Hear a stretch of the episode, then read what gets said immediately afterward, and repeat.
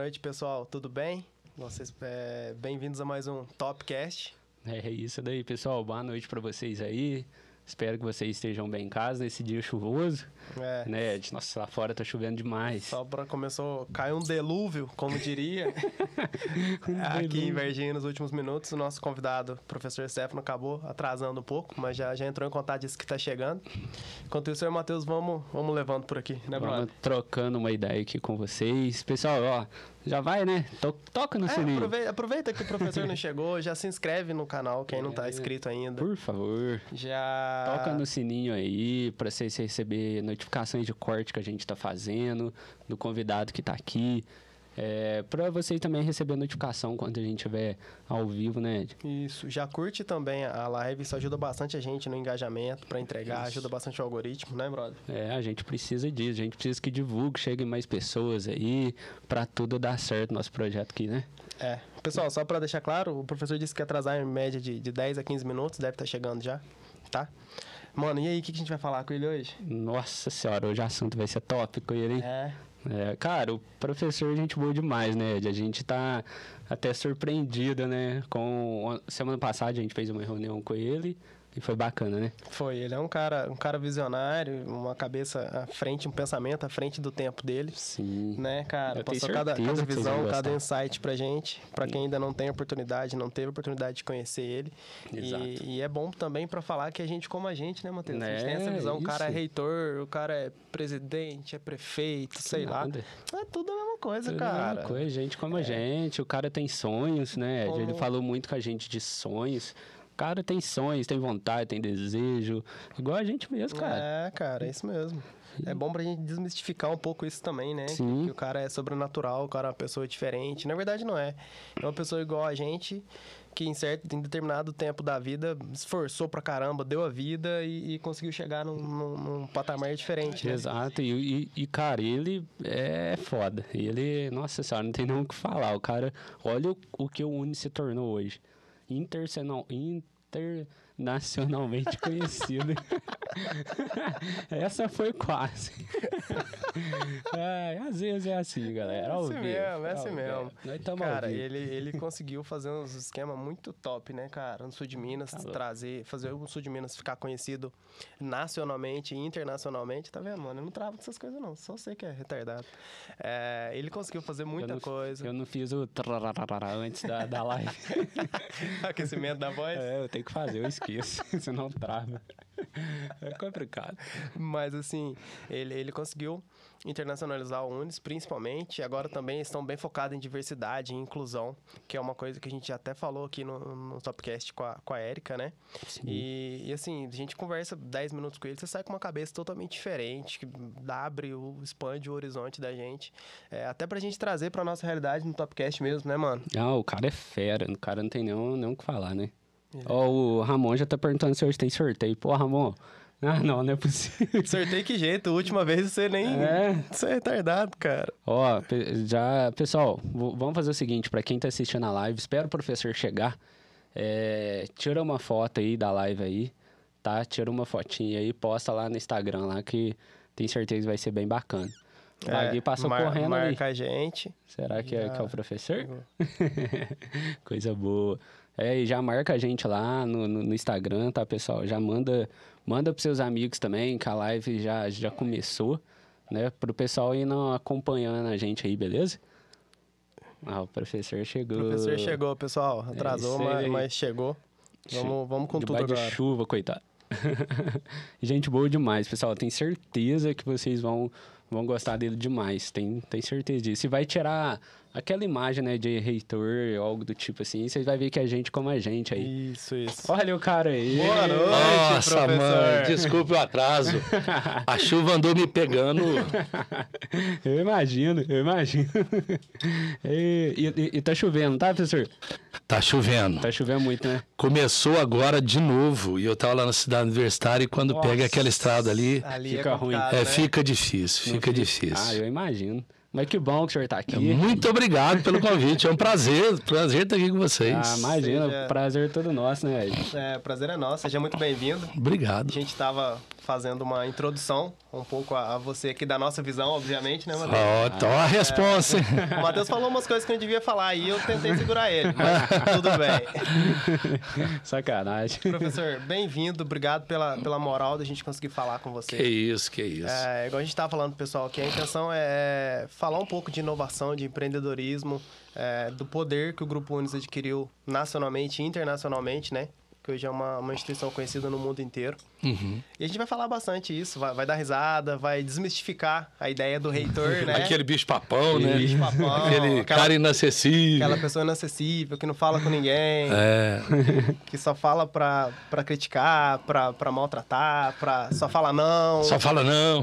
Porque tudo, na verdade, é culpa do reitor, né? É uma luz queimou. É culpa do reitor. né? Então tem essa, essa imagem mesmo, mas é uma imagem muito mistificada, muito, muito, muito pesada pro meu gosto, é, como se diz. é né? verdade, é verdade. Não, ho- hoje a gente muda essa imagem aí. Opa! A que nossa bom. imagem já mudou, né? A gente vai mudar pro resto do, do pessoal. Que bom, que bom. Fica à vontade aí, tá, professor? Obrigado. Beba uma aguinha. Obrigado. Eu cheguei correndo, né, gente? Vocês Não, desculpam. Nada, tranquilo. É, acontece, a gente sabe que como é a chuva da mais na cidade universitária, o Nossa. bicho, o bicho pega mesmo. Pessoal, vamos falar um pouquinho do mercado rural, nosso patrocinador, né? Sim, não pode esquecer. O mercado rural tem tudo que você precisa, desde o plantio até a colheita, sendo parceiro do produtor. É, tá localizado em Poste de Caldas e Caldas. Mano, Caldas fez um ano agora. Um ano já? Um ano. Hoje. Top pra caramba. isso, o Instagram deles tá aí na tela, o QR Code também. Mercado E, rural voando, cara. Como, como sempre. sempre, os caras são, sempre. são diferentes. Escalando. Professor, a gente vai agradecer também o Unis, né? Que Ah, te legal. liberou, se é assim que a gente pode dizer. É, a gente sabe que, a- que a sua agenda é corrida, ainda mais agora que a- as aulas voltaram presencialmente, então demanda um pouco mais de atenção nesse começo, principalmente para as pessoas que estão chegando agora na faculdade, né? É, graças a Deus, né? Porque eu sempre. Hoje eu estava até numa sala de aula conversando com os alunos, uma coisa muito clara, né? Eu tenho um hobby, eu, eu gosto de aquário. Né? E hoje e eu sempre estava colocando, e estava até falando com os alunos. Quem mexe com aquário, Uhum. e aquário marinho que gosta disso, né? Tem um, um tipo de, de peixe e um tipo de anêmona que é, é anêmona é, é um é um, um ser vivo, é como se fosse é um, realmente é um não é planta, né? Uhum. Mas é um, um ser e ele queima. A anêmona queima. Então, e ela é também carnívora, ela, ela come né, o, o carne, né? E o único que consegue chegar perto dela é o peixinho palhaço. Ó. Ele chega e ele esconde nela, ele, ele passa por ela. E é uma, aquilo que a gente chama de simbiose. O que, que acontece? Ela o protege, porque ele é um peixe muito frágil, e ele a alimenta. E isso, para mim, é uma visão muito do professor e do aluno. É, é, uma, é um muito estar junto, né? E, e o retorno para a gente está sendo muito importante, porque nós, enquanto professor, é a gente nos reconhecer de novo, né? A gente poder estar com os alunos. É extremamente, eu estou muito feliz de, de ver as salas de aula, né? Estou passando nas salas, sentindo aquela energia, que é uma energia mágica, é mágica mesmo, dos alunos voltando, aquela muito sonho, muita, tá, muita garra. Eu estou muito feliz com, essa, com esse retorno. Aí, com certeza os alunos também, tá, viu, professor? Porque É, é bravo, né? online, eu vou te É falar bravo. pra você, né? É bom estar ali É, presencialmente. é aquilo que eu falo. Eu, eu só tenho a agradecer aos alunos, porque os alunos nos abraçaram nesse período. E abraçaram por quê? Porque os alunos viram que os professores também tiveram que se reinventar muito para estar ali. Sim. E persistiram, né? Então a gente só tem. Eu estou passando mesmo para agradecer aos alunos por, por ter nos abraçado. Nós tivemos um caso muito complicado, por exemplo, de professores que eh, se perderam. De repente falaram: eu não consigo dar aula assim. Né? É, é, para mim é muito difícil não, não estar com o aluno. Uhum. Então foi um período que o aluno teve que se repensar, né, o, o estudante, ou o professor teve que se repensar. Então por isso esse retorno é tão importante que é como se se aquele grande caso de amor, né, virava e falou, ó, nos encontramos de novo, sabe aquela Sim. é muito bom. O, muito o. Windows ficou quanto tempo parado, mais ou menos, Ficamos online? dois anos, né? Dois anos. No início da pandemia, Já e é uma coisa interessante, no início da pandemia, eu, eu particularmente pensei que a gente ia ficar uma semana, Sim, 15 dias, todo mundo, né? e de repente nós não voltamos mais. Uhum. E foi uma, uma situação muito complicada. E aí os professores a gente tem que aplaudir, porque e o Unis também a área técnica do Unis, né? Em dois dias conseguimos fazer a virada de estar presencialmente, estar na online, online né? Online. Em dois dias. Dois dias. Nossa. Então foi muito rápido. Lógico que a gente teve acertos e erros durante esse período, né? uhum. né? Mas é, conseguimos. Ficamos do início que da pandemia bom. até agora. Né? Não, pode deixar, não pode deixar os alunos sem, sem conhecimento, né? Não, não. não dá, né, professor? Não, não tem jeito. É. Hoje a educação já vai passar por um problema muito sério, tá, gente? Que principalmente a educação básica, uhum. né? Que quando a criança está começando a socializar, né? A criança está começando a conhecer o outro, conhecer o mundo, acabou ficando muito é. preso. Então nós já temos até crianças que estão com problema de fala, né? problema de comunicação, de porque ficou muito também, tempo, é, né? é, da convivência. Então ela não desenvolveu algumas coisas, mas tenho certeza que em pouco tempo nós vamos estar na plena normalidade. Ah, amém, se tem, Deus quiser. Tem, tem algumas empresas que, que deixam o funcionário optar pela opção de ou sistema híbrido ou fica só home office. É, tem essa possibilidade na educação? O Unis pensou em alguma coisa assim? Ah, não tenha dúvida, né? A área administrativa hoje tem setores, por exemplo, que se adaptaram muito bem em home office, que não uhum. retornam presencialmente. Então, por exemplo, uma coisa que possibilitou legal a pandemia, né? Uhum. Hoje nós temos funcionários, por exemplo, de Santa Catarina, Nossa. nós temos funcionários do Paraná, né? Ou seja, que de repente consegue desempenhar muito bem a sua função em home. Outras atividades já ficam um pouco mais complexa. Mas dá para ficar três dias em home, dois em casa, como a grande o maioria do Unis falam, né? tem feito isso. Agora, na área acadêmica, sala de aula, nós estamos com um projeto que iniciou junto com a retomada, que chama U22. Né? Os alunos do primeiro período, por exemplo, que estão entrando agora, eles têm uma flexibilidade muito maior. Ou seja, tanto de estar em sala, assistir é, virtualmente, quando ele fala, não, hoje eu vou assistir aqui virtualmente, ter muito mais mão na massa. Estar no campus da universidade, do, do centro universitário, né? Muito mais para experiências mesmo, uhum. para contatos. Então, esse projeto já está sendo implantado no, no, a partir do, desse primeiro período, que entrou agora por isso o 22, uhum. mas ele tem reflexo no todos os, todas as turmas já é, em andamento. Né? Que bom. É, às vezes eu, eu morei em Três Corações quando eu estudei no Unis.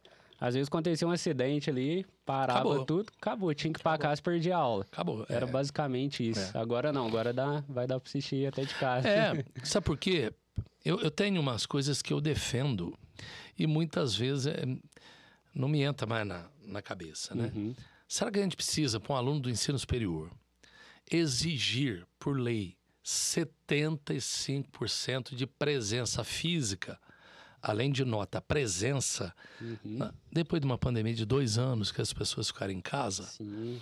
Então, eu acho que nós precisamos agora inovar mesmo. Uhum. Nós precisamos saber que o mundo mudou, nós pegamos competências diferentes, o aluno amadureceu muito, o professor amadureceu, ferramentas novas nasceram.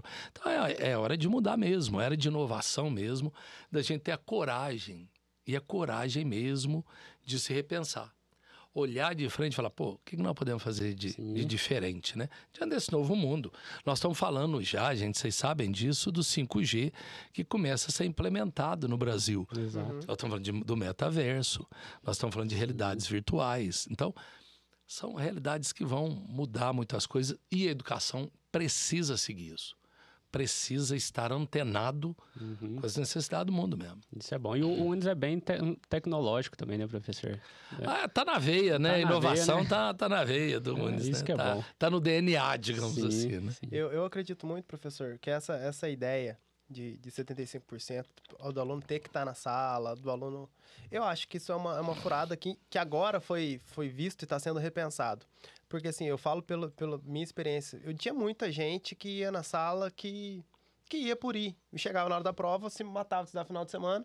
Então, assim, e, e, e, ao mesmo tempo, igual você falou, é, pega uma consciência dos alunos. Igual a uhum. pessoa fala assim, cara, eu não sou obrigado a ir na sala. Porque às vezes tu tá cansado, trabalha o dia inteiro, mora longe, tá chovendo, tem acidente e tal. Eu vou assistir daqui. Só que ela, ela assume o compromisso. Sim. Porque às vezes ela vai na sala, ela simplesmente fala assim, ah, eu tô aqui. Tipo, é, é, não tem a dúvida. Né? Ou vai e de repente sai e fica nos corredores. No, pra bar. É, é, porque a gente tem que sair de uma. de uma, de uma questão muito clara. Os alunos já são adultos. Né? Os alunos já escolheram estar no, no, no, ensino superior, ele já escolheu uma percepção daquilo que ele quer do mundo, uhum. da profissão que ele quer desenvolver. Então, esse tutoramento é, tem que acabar. Uhum. Nós precisamos criar o conhecimento, uhum. mas o tu, ficar tutorando o aluno como se fosse uma sequência da educação básica, simplesmente isso, né, tem que acabar. Nós precisamos criar um conhecimento diante do mundo em transformação, debater na universidade, né?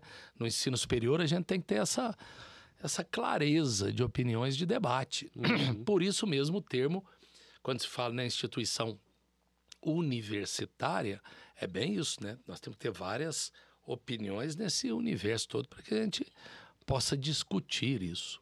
Bacana. E aqui, a gente já falou um pouco de empreendedorismo aqui.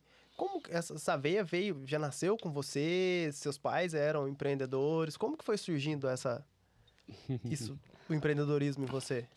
É, eu acho assim, eu acho que eu, eu tenho uma história de vida que eu acho que eu sempre fui muito inquieto.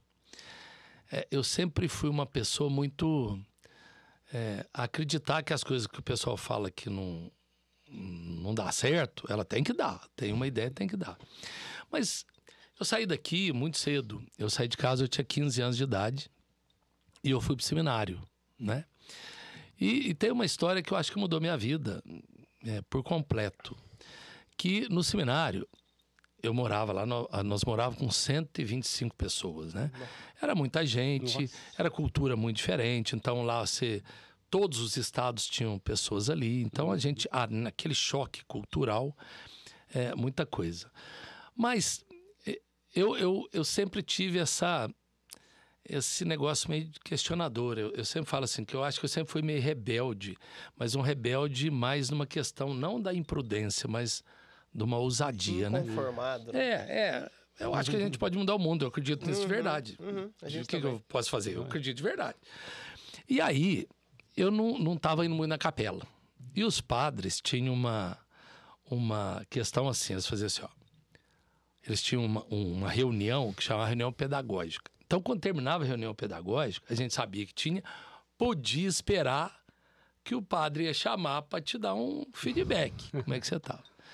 E numa dessas, o padre me chamou numa conversa e me deu o seguinte retorno: você não está rezando. Eu falei, mas padre, como é que eu, você sabe que eu não estou rezando? Lógico que eu estou rezando. Não, você não está rezando. Não está rezando, não está rezando. Eu falei, tô, não está, e ficou naquele.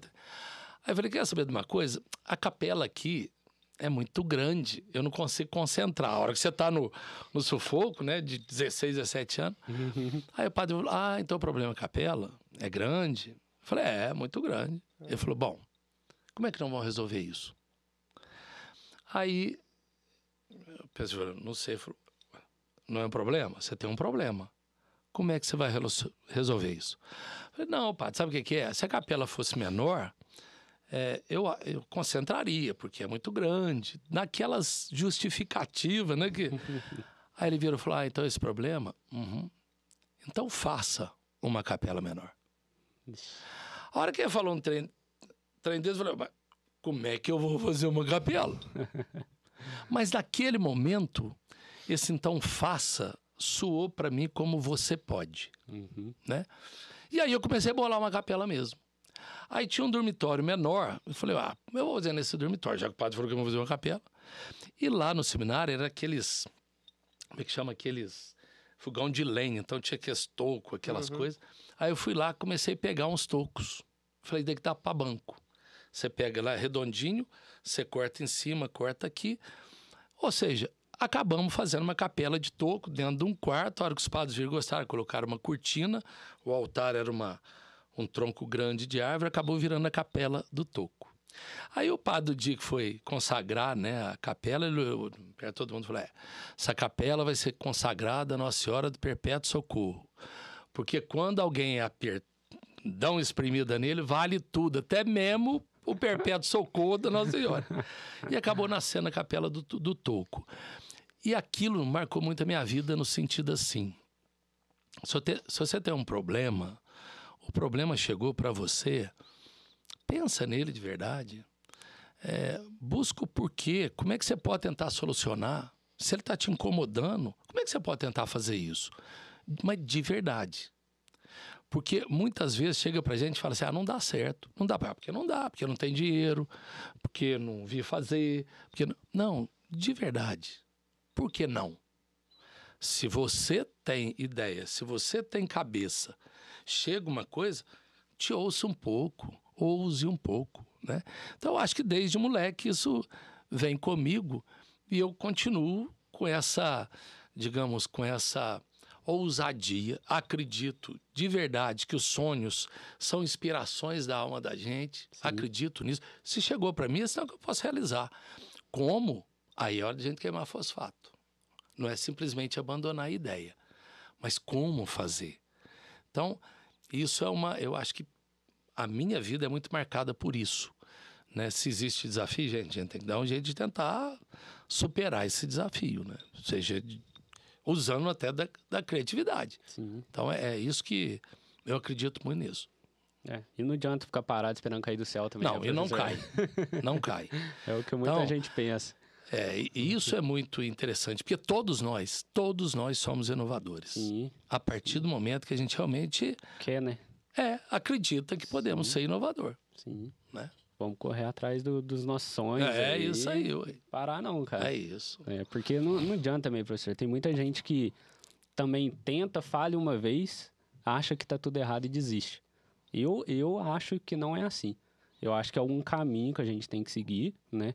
Com certeza vai ter pedras no caminho que vai ajudar a gente a crescer e até a gente chegar ao nosso objetivo final. Tem uma coisa que, e é muito verdade, todo mundo que pensa em inovar ou pensa em ter alguma ideia, uhum. primeiro tem que, aquilo que eu falo de ruminar, né? Uhum. Você tem que parar, você tem que meditar nela, você tem que pensar nela, de verdade, nesse problema. Mas você também tem que saber que você pode errar na execução. Exato. Então, cada vez que você vai, você viu que errou, erre o mais rápido possível, você abandonar o erro e buscar a solução diante daquilo o mais rapidamente possível. Sim.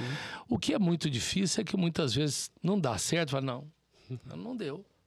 E vem um punhado de gente ainda fala, te falei, Exato. que não ia dar certo, te falei. Entendeu? E é esse, esse que a gente precisa quebrar, né? Sim. né? É, o mundo está aí para ser construído. E, e, nós não temos resposta para todas as coisas, ninguém tem. Mas a gente precisa perceber o mundo, viver o mundo uhum. é, com intensidade, falar, eu não sei, eu não sei fazer isso. Mas, pô, eu tenho cabeça. Exato. Eu tenho que tentar procurar uma solução para aquele problema, né? Exato. Eu imagino um Unis, você pensar um Unis desse tamanho que está hoje. Imagina as pedras que, que tá o professor doido, já... Imagina cada problema que Nossa, que enfrenta, né, diariamente. Eu, eu, cara, eu errei muito. eu imagino. Né? E, e, quando a gente fala isso, a gente não gosta né, de falar de, de erro, mas a gente erra muito. Sim. Acerta muito também, uhum. né? O Unis, é, eu, eu, sempre brinco que o Unis foi um, uma, uma noite de insônia. Eu, eu durmo. Eu, eu, penso muito, então eu durmo pouco, digamos assim, né? Uhum.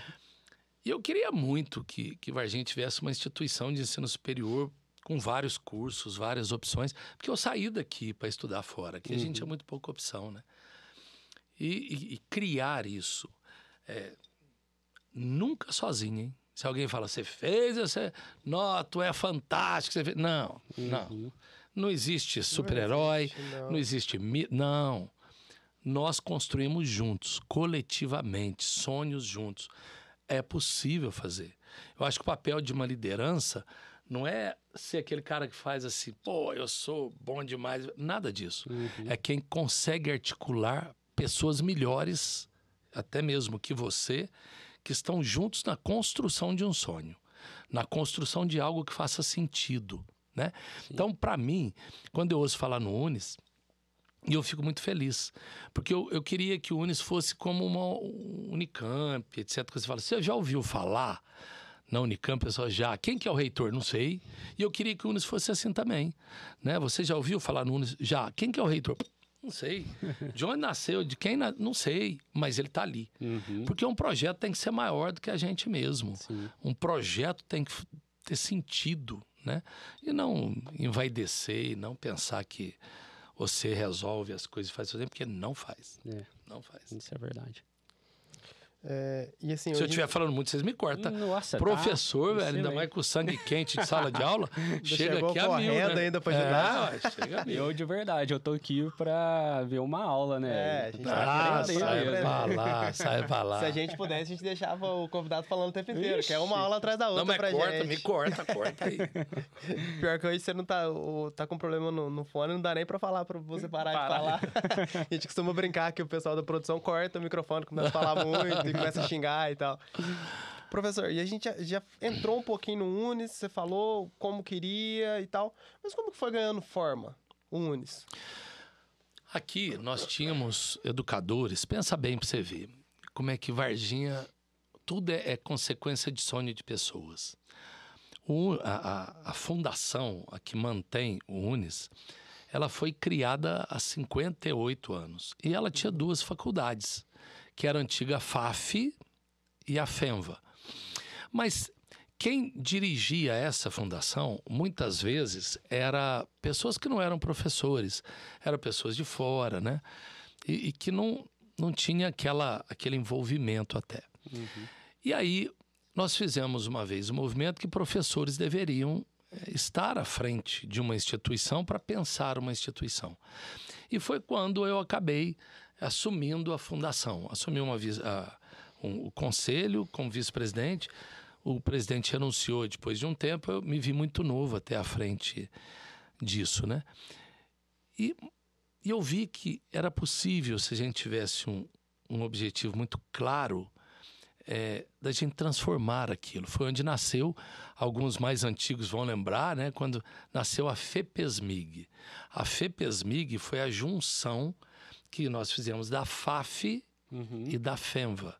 Então, a gente queria esse corpo, né?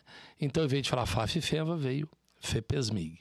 E a gente começou a amadurecer e ver que nós podíamos ir um pouquinho mais Dá um passo ali. um passo mais, né? E foi quando nós conversamos com professores, com alunos, etc. Por que não criar um centro universitário? E a partir dali nós começamos a discutir isso.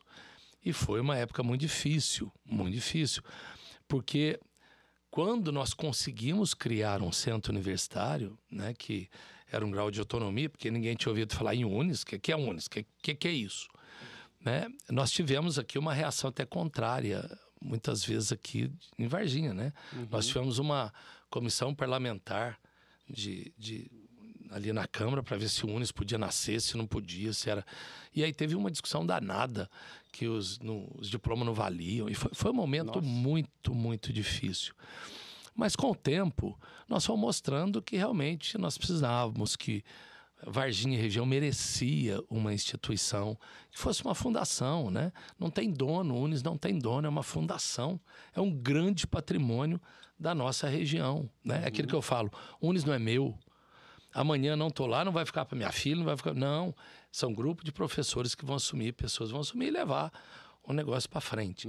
E assim foi, e foi tomando forma até que no ano 2000, né, 2001 foi esse grande foi essa grande discussão e aos poucos nós fomos crescendo.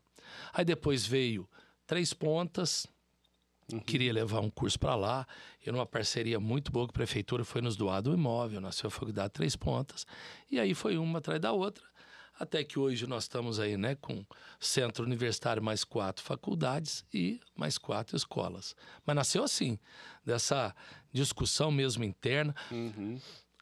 não tem aquele negócio de você virar e falar assim, professor, você esperava o Uniceu que... Lógico que não. Lógico que não. É difícil, Né? né? Mas a gente sabia que precisava ir. A gente precisava, precisava começar a andar.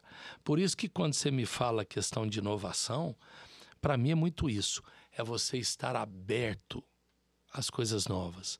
Dá medo, gente? Lógico que dá. Você se lançar numa coisa onde você sai da, da zona de conforto, dá muito medo na gente. Sim. Mas a coragem, eu acho que é isso, né? Não é a ausência do medo, É mas é a com medo, né? atitude diante dele de ir ao encontro. Exato. É, acho que é um, propósito também que a gente tem que buscar, né, professor? Ah, não tem a dúvida. Nossa, e isso Não é muito importante para a vida da gente. Não é, não? É, a gente formou no Unis, né? Então, É, a gente Olha só, vocês pra são filhos do. Unis, ó. Filho filhos do e aí, o Uni já estava, vamos dizer, solidificado na sociedade, na nossa região principalmente e tal, surgiu a ideia da internacionalização. Da onde que surgiu isso, gente? Cara, Foi o- Cara, por que não? Mais uma vez, por Simples. que não? Mas É foi, que- foi um insight, foi uma Não, foi- inspiração. Não, é uma coisa assim, ó. Eu acredito que o mundo está se globalizando cada vez mais e nós precisamos entender o mundo. Olha hoje, olha hoje. Nós estamos uma Rússia bombardeando a Ucrânia hoje. uhum. Quando você ia pensar isso na Europa? Agora, a gente cada vez a gente precisa entender mais o outro, o mundo, a cultura do outro para evitar cada Sim. vez coisas assim, né? E eu sempre ouvi assim: as grandes universidades mandam aluno. E o mito na internacionalização, Falei, ah, mas por que o meu aluno, é meu, por que o meu aluno pode ir? Aí na hora vem, por que teu aluno? Porque o seu aluno, ele trabalha o dia todo, porque o aluno do Uni, vocês sabem disso, foram alunos, a maioria tem que trabalhar o dia todo para pagar a faculdade à noite. É um aluno que vem muitas vezes de uma escola pública, é um aluno que não domina outro idioma, né? E tudo isso, pessoal, olha, por isso não dá internacionalização. Aí eu peguei, falei, não, eu vou, peguei, copiei da Federal. Não, eles fazem, por que que eu não vou fazer também? Enfiei o, a pastinha debaixo do braço e fui. E o primeiro lugar que eu fui foi Portugal. E quando eu cheguei lá, é, eu fui até numa universidade muito famosa, porque qual que é a tendência? Você tentar ver as, as grandes universidades, né? E eu fiquei duas horas esperando para falar com o cara lá. E a hora que ele me atendeu, ele falou: Pois não. Eu falei: Olha, sou reitor, a Unis era ainda, né? Uhum. É, e, e lá do, de um centro universitário, gostaríamos de fazer uma parceria com, com vocês. A língua não é o empecilho. Aí eu comecei a falar, ele falou assim: Vamos, professor, que bom recebê-lo, mas vamos encurtar a nossa conversa. É, não lhe conheço, não conheço a sua instituição. Uhum. E nós já trabalhamos com as federais no Brasil. Então, não temos interesse nenhum em fazer convênio com, Vixe. com a instituição. Aquilo, para mim, foi Nossa. um banho de água fria, na, assim, na... enfesei, voltei. Falei, não vou mexer mais com essa porcaria. Não quero mais saber disso. Aí passou um ano, um ano e pouco, aquilo lá remoendo ainda. Mas, não, não vou mexer com isso também. Um dia eu fui num congresso das instituições privadas de ensino. E um professor da Unicamp foi falar. E aí, no meio da conversa dele, ele virou e falou assim: porque as instituições privadas não têm a vocação nem a competência Ah, para fazer a internet. Aquilo para mim foi Nossa. um murro no meio do estômago. Uai, tá louco. Tá certo. Eu, Como é que não tem competência? Não tem vocação? É doideira isso, né? Meu aluno é como qualquer outro, é inteligente. Sim. Meus professores são preparados. Por que, que não tem? E aí veio a ideia de novo. Eu tenho um problema. Qual que é o problema? Meu aluno não tem condição de passar tempo fora. Meu aluno tem que trabalhar. Meu aluno não fala outro idioma. Como é que eu vou mandar esse aluno para o mundo e eu vou receber? Esse é o problema. Aí você fala, é insolúvel? Lógico que não. Uhum. E aí nós começamos, pô, e é uma lógica simples. O Unis existe, não existe? Eu estou no interior do país de um estado, não estou? Eu tenho alto reconhecimento pelo Ministério da Educação, não tenho? Uhum. Uai, será que não existe no mundo instituições feitas a nós? Será que só existem as grandes instituições? Não existe no mundo instituições que tenha a mesma quantidade de alunos, que seja uma instituição de alto nível, que seja uma instituição tem. E aí nós começamos a pesquisar e fomos achando parceiros de instituições que queriam muito também a internacionalização. E aí eu fiz um convite que eles viessem a Varginha. Aqui, porque nós temos todo ano Congresso Internacional. E os reitores vieram. E aí nós viramos e falamos, vamos, vocês topam fazer uma associação baseada na reciprocidade. Uhum. Aí o pessoal, como é que seria? Papapá. Eu falei, ó, meu aluno sai daqui do Unis, eu vou suspender o pagamento. Eu não vou cobrar a mensalidade dele. Uhum. Para ajudar o aluno a se manter lá. uhum. O meu aluno que sair daqui, o que, que eu espero? Eu vou suspender o pagamento aqui Eu espero que vocês deem um alojamento para ele lá Uhum. e, se possível, arranje estágio remunerado para ele lá, que ele possa cursar na sua faculdade as disciplinas que a gente discutia aqui. Uhum. Se ele for aprovado, eu convalido e vice-versa. Eu vou fazer a mesma coisa para os alunos de vocês. Top? E acabaram topando, né? E aí começou, nasceu a Cinet, que é uma associação internacional de universidades. Hoje já está em 12 países. A sede é aqui no Olha, Unis, né? Aqui no Unis, que mandou milhares antes da pandemia, centenas de alunos mundo afora. Uhum. Nós mesmo aqui, 60 alunos por semestre. A gente estava mandando e recebendo, né? E você fala, mas e a língua? Nós temos países que falam português e o espanhol fala-se muito bem. Mas a gente começou a descobrir que nós temos muito aluno também que fala inglês Sim. né? E que de repente, se quer fazer sábado uma possibilidade, se prepara e vai. Então nasceu a Cinet. Eu fiquei na presidência dela por oito anos. Uhum. Entreguei em, em maio do ano passado, porque nosso regimento é dois mandatos, já tive dois mandatos consecutivos, né? E assim nasceu a internacionalização. Agora, com a retomada, já estamos recebendo novamente alunos.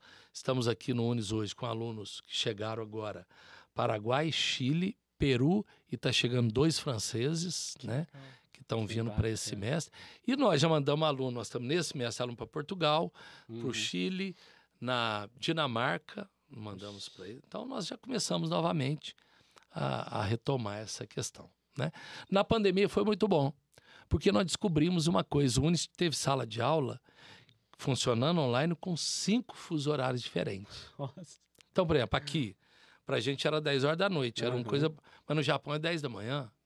Então, por que não? Aula em inglês, professor meu aqui, professor lá. Abrir para outras universidades. Então, nós tínhamos uma universidade com cinco fusos horários diferentes, numa mesma sala online. Isso é a tendência do mundo. Oi, É certeza. essa questão. Então, é assim que é a Unis, é essas doideiras que a gente vai. Que coisa boa. Eu fiz comércio exterior, né? O Ed também, né? Na minha sala tinha Paraguai, chileno. Nossa, era uma bagunça, era muito bom, cara. E o bom pra gente também, que a gente vai trocando ideia, vai aprendendo cultura. Uma, uma coisa excelente. que a gente tem que olhar muito é a empregabilidade também do Sim. aluno, né? Então, o aluno, quando tem uma experiência fora, ele volta, abre-se uma Sobe perspectiva sobe grande. nível, né? né? Total. Porque, querendo ou não, ele volta dominando uma língua, né? ele volta com uma Sim. experiência internacional. E isso abre perspectiva no mercado de trabalho muito Sim. grande. E assim, é, é igual você falou. A experiência que a gente teve, eu não fui, eu não fiz intercâmbio, mas a minha noiva fez, eu fiquei uma semana no Chile. E, e eu tenho uma amizade de, de Instagram, de trocar ideia até hoje com uma pessoa no Chile. E assim, é muito legal, cara. Nossa, Porque é totalmente diferente, a gente aprende coisa diferente, passa coisa diferente. É uma troca muito legal. Troca de cultura. E é fundamental hoje, né, gente? Nós Fundamental, estamos falando sim. que o mundo, cada vez, ele está mais... Ele está mais... Como é que se diz? Ele está mais interligado. E nós vamos ter que entender o mundo. Uhum. cada vez com mais força. E acredito que o papel de uma instituição de ensino superior é essa: é preparar o aluno, não simplesmente regionalmente, mas para o mundo, né? Sim. Hoje, hoje o Unis tem até. O, fizeram alojamento, né, para os intercambistas. Isso. Hoje eles ficam lá tranquilo. Como a mesma coisa os meus alunos é, quando vão. Uhum. Também tem. é, os alunos do Unis também têm onde, Onde alojamento, onde ficar. É, é tudo baseado na reciprocidade. Uhum. O que eles fazem para os meus alunos, eu faço aqui. O que Uhum. eles não fazem, eu não faço. Bacana. Parabéns, professor. Essa iniciativa. para todos nós, né, velho? Nossa Para todos nós. É excelente. É, no começo aí o pessoal pensa assim, tá, mas como é que um aluno de outro país vai sentar aqui na sala de aula? Como é que nós vamos fazer? Uhum. Então teve insegurança? Teve. Uhum. Teve insegurança, por exemplo, de alguns professores ficaram um pouco intimidados. Mas tudo é um processo de superação, Sim. né? Hoje eu fico muito feliz, por exemplo, o, o Portugal mesmo agora, nós temos uma instituição, ela selecionou professores do mundo inteiro. A nossa professora foi selecionada Ó. tá lá, vai passar seis meses, né? Que, que ela vai ficar ministrando aula lá, Uhum. professora nossa aqui. E nós agora estamos recebendo um professor de lá para ministrar aula aqui. Que Então nós bacana. vamos cada vez globalizando mais. Globalizando mais. É. Caramba. Muito bom. E aí, não satisfeito com todos os, os feitos, você ainda inventou, inventou maneira de falar. Criou, idealizou, é um jeito melhor de se falar, o Cesso Lab. É, o CESULEB é, é antes do... Porque o CESULEB é consequência do CESUL, Ah, né? tá. O que, que é o CESUL? Eu queria entender também o porquê que uma universidade ou uma instituição universitária não pode estar muito discutindo com empresas, não pode estar aprendendo. Porque muitas vezes a gente cai num vício de achar que uma universidade, a instituição universitária, quando eu digo universidade, tá, gente? Não estou falando só universidade, não. Estou falando se é universitária, faculdade, ou seja, uma instituição universitária, né? Uhum. ela de ensino superior, ela tem uma tem ali no- dentro dos seus muros resposta para tudo. Não tem. E eu não conseguia entender. Toda vez eu escutava assim: nos falta mão de obra qualificada. Caramba! Como? Tem aluno formando todo ano. Como é que falta mão de obra qualificada? E eu queria entender o que, que era isso. E, na verdade, quando eles falam mão de obra, o, o empresariado qualificada, não quer dizer necessariamente titulada, mas pessoas que entendem o que, que eles precisam, né? o que, como desenvolver aquela função na prática. Mas a gente precisava aprender. Aí nós temos um convite também para os empresários. Porque o que, que o empresário pensava até então quando a gente procurava? Para que que uma universidade, uma instituição de ensino superior, vai procurar uma empresa? Sempre para duas coisas. Ou pedir patrocínio, ou pedir estágio, três coisas. Ou tentar, eu criei um curso maravilhoso que ele não quer comprar, e aí eu vou oferecer para ele. Uhum. Um desconto, uma parceria, alguma coisa assim, um convênio. Tá. Então toda vez que a gente chegar perto de, um- de uma. O pessoal lá, lá, lá vou eu gastar, né? Porque ou eu vou ter que dar estágio ou eu vou ter que dar patrocínio. E aí nós resolvemos inverter. Nós convidamos as principais empresas da região para sentar no almoço. E aí foram no almoço extremamente desconfiado. O que, que vai acontecer aqui, né? E aí, nós começamos a chamar pessoas de ponta, que não é simplesmente do mundo acadêmico, pessoas do mercado mesmo, que eles compreendam, para conversar com eles na hora do almoço, almoçando e conversar com eles. Terminou esse primeiro, a gente estava discutindo até sobre economia, eu aprendi demais. Aí eu lancei a proposta da gente criar um conselho empresarial sul-mineiro que se reuniria eh, frequentemente, de 40, 40 dias, para um almoço e que não teria custo financeiro nenhum. Uhum. Mas aquela empresa que faltasse três, quatro, não seria convidado novamente. Isso fazem sete anos e meio. Nossa.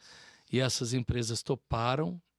Essas empresas acabaram abrindo eh, espaço para esses alunos de fora. Lembra que eu falei internacional, que eu tento arranjar estágio remunerado e tudo mais? Abriram e absorveram esses alunos também, né? E aí eu consegui que as outras empresas de lá também abrissem. Começamos a discutir uma série de questões e criamos esse laço. Começamos a viajar, a ver outras coisas no mundo. E aí, na última viagem que nós fizemos, que foi com os empresários, eu tive a oportunidade de ir junto também. E, e nesse inteirinho nós aprendemos muito, muito, né?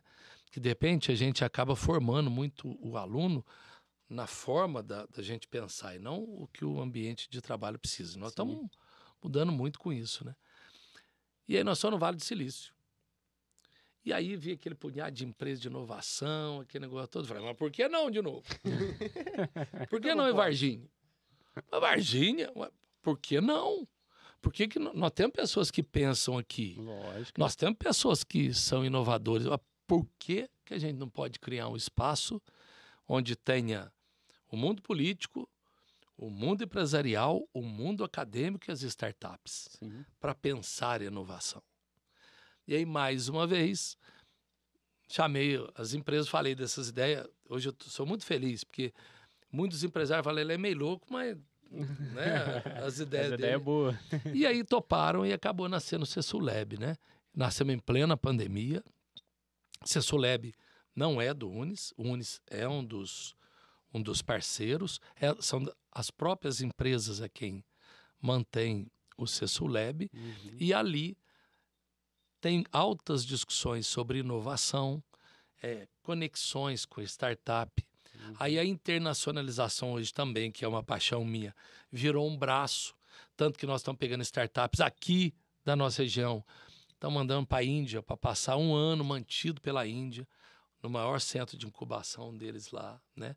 Querem voltar a fazer isso aqui. Estamos começando a ligar startups daqui com startups do mundo, né? Que então, bacana. é aquela história. Aí a prefeitura, né, o, o, o, Verde, que é o prefeito aqui de Varginha, uhum.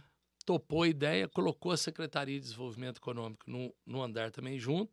Uhum. E aí agora está uma grande Nossa. troca de experiências, de evolução, que eu tenho certeza que num período curto vai revolucionar realmente o nosso sul de Minas aqui.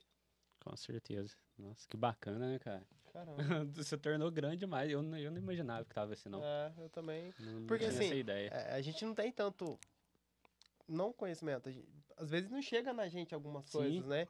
A gente, eu sempre ouvi falar, o Lab, tá importante, mas eu não sabia que era nessa. Nessa pegada. Nessa pegada é, a ideia, de verdade, é a gente colocar o sul de Minas, uhum.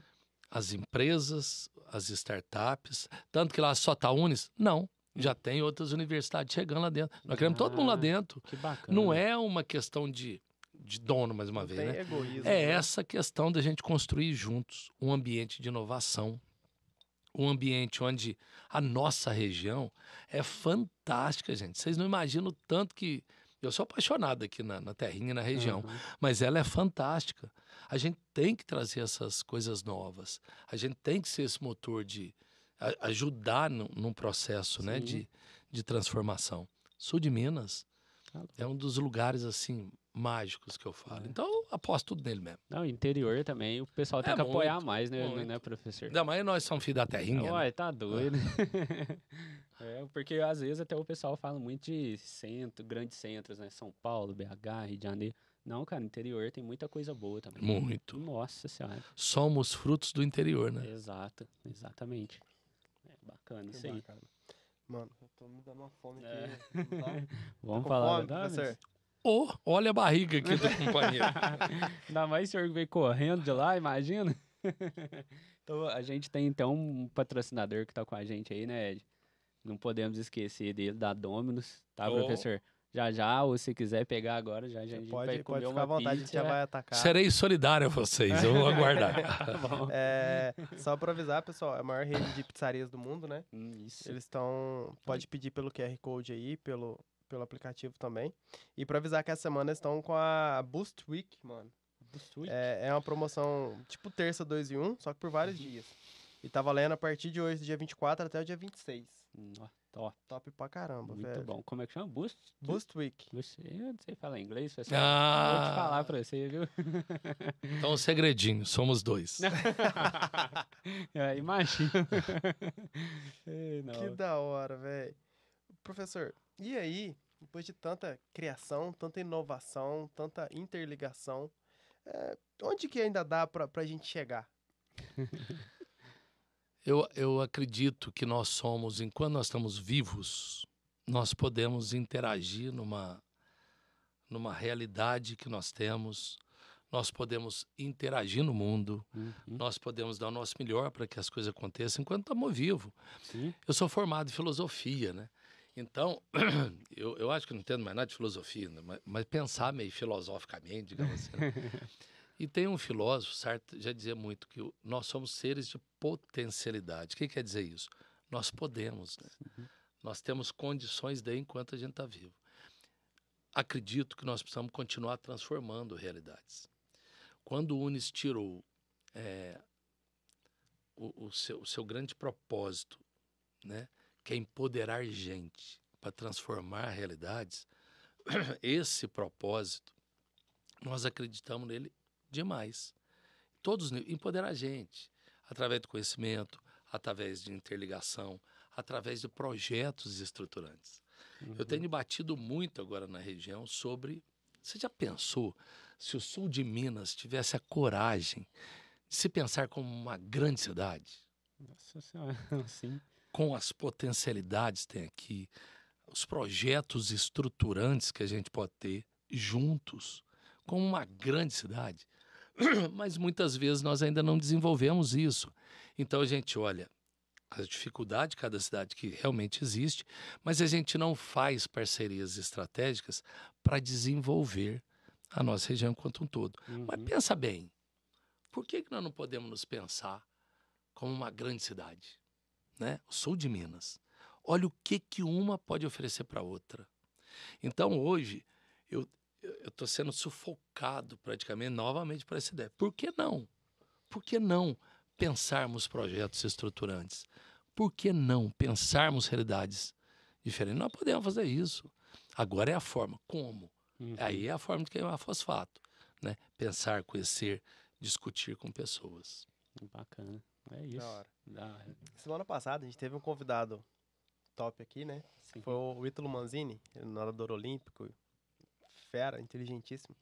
Ele, ele sugeriu, é, disse que, que queria que, que o, as faculdades, as universidades aqui, é, se, se, como se modelassem as faculdades do, do exterior, Rússia, Estados Unidos, China, de dar a bolsa para os alunos para praticar esporte, para uhum. atletas. Uhum. Esporte, né? É, porque, e diz que algumas no Brasil já tem.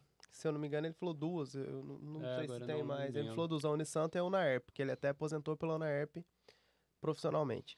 É, o que, que você acha que falta para a gente conseguir começar a fazer isso? Na verdade, hoje nós já estamos fazendo muita coisa. Por exemplo, a Amanda, uhum. ela é uma aluna Unis, né? Ela tem é, um patrocínio de algum tempo. Uhum. Esses atletas amadores, hoje o Unis tem vários atletas que ele, que ele ajuda de alguma forma.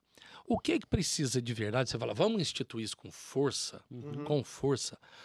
Além de um projeto, nós precisamos sensibilizar um pouco também o nosso Ministério da Educação, né? Eu falo assim que o nosso Ministério da Educação ele tem muita regulação uhum. e pouca inovação. Então nós precisamos realmente pensar não só na universidade, porque esses atletas não nascem na universidade, eles são detectados no ensino médio, uhum. né? na, na, educação básica, tanto que você vai ver mesmo, é, a nota muitas vezes é o desempenho que esse aluno tem a universidade convida. Né? Hoje nós não temos essa, instituído essa, nós temos patrocínio, o que é diferente de Bolsa Atleta, que é aquele que o aluno entrou na universidade pelo esporte e de repente ele desenvolve também toda uma atividade e esportiva. Tanto que você pode ver que lá uma grande maioria de universidades tem seu próprio estádio, Sim, né? tem seus próprios estruturas grandes, uhum. o que não é uma questão cultural nossa. O que não quer dizer que não possa Fazer. ter isto. Né? Uhum. Né? Isso eu também acho que é um processo de construção que pega uma questão cultural, mas eu acho que é uma das questões que precisa ter coragem de ver mesmo. Sim. Pensar mesmo, que não é só um patrocínio, que aí nós precisamos começar da educação básica, que aí culmina na própria universidade, que tem toda uma estrutura de avaliação também desses alunos. É, é precisa ter estrutura, né, professor, para fazer um negócio desse. É muito grande, muito maior do que a gente imagina, né? E você acha que está longe para isso começar a acontecer? Olha, do jeito que deve ser, eu acho que está, é, não digo longe, mas falta um processo de articulação nisso. Uhum. Falta uma, uma consciência de todos nós, eu me incluo também uhum. nessa questão, uhum, né? De parar é um para discutir né? isso, é para parar para discutir desde a da questão da educação básica é, e todos nós. Então eu digo assim, é sempre um processo que exige maturação. Uhum. Acredito, se você pensar bem, por exemplo, né? Quando a gente fez as Olimpíadas, o Brasil, o Brasil ele tem melhorado aos pouquinhos. Mas olha, por exemplo, onde nós já temos essas questões instituídas. Os atletas acabam nascendo da universidade, vão indo, vão indo. Então, acho que, enquanto um todo, o esporte nós precisamos discutir no Brasil com uma seriedade bem diferente. Ou seja, o esporte não é só futebol. Uhum. Exato. Né? Uhum. É o esporte.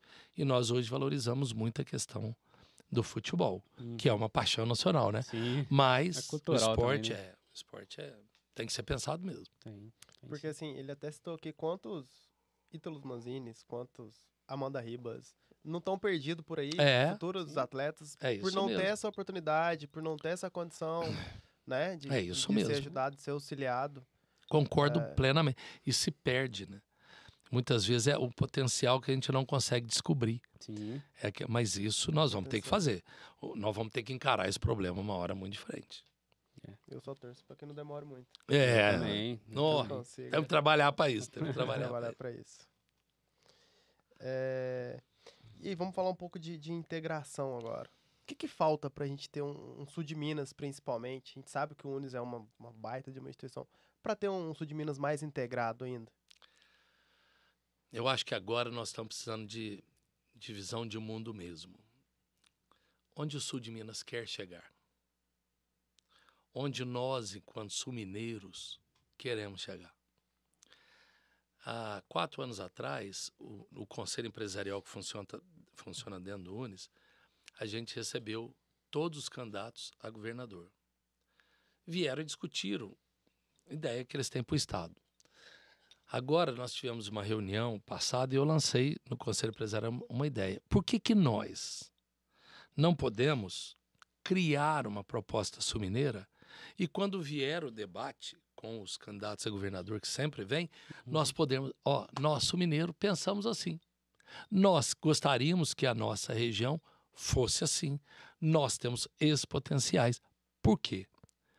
Para a gente inverter um pouco a, a lógica não é ouvir o que o outro tem a dizer a nosso respeito, mas nós colocarmos para o outro o que nós queremos ser.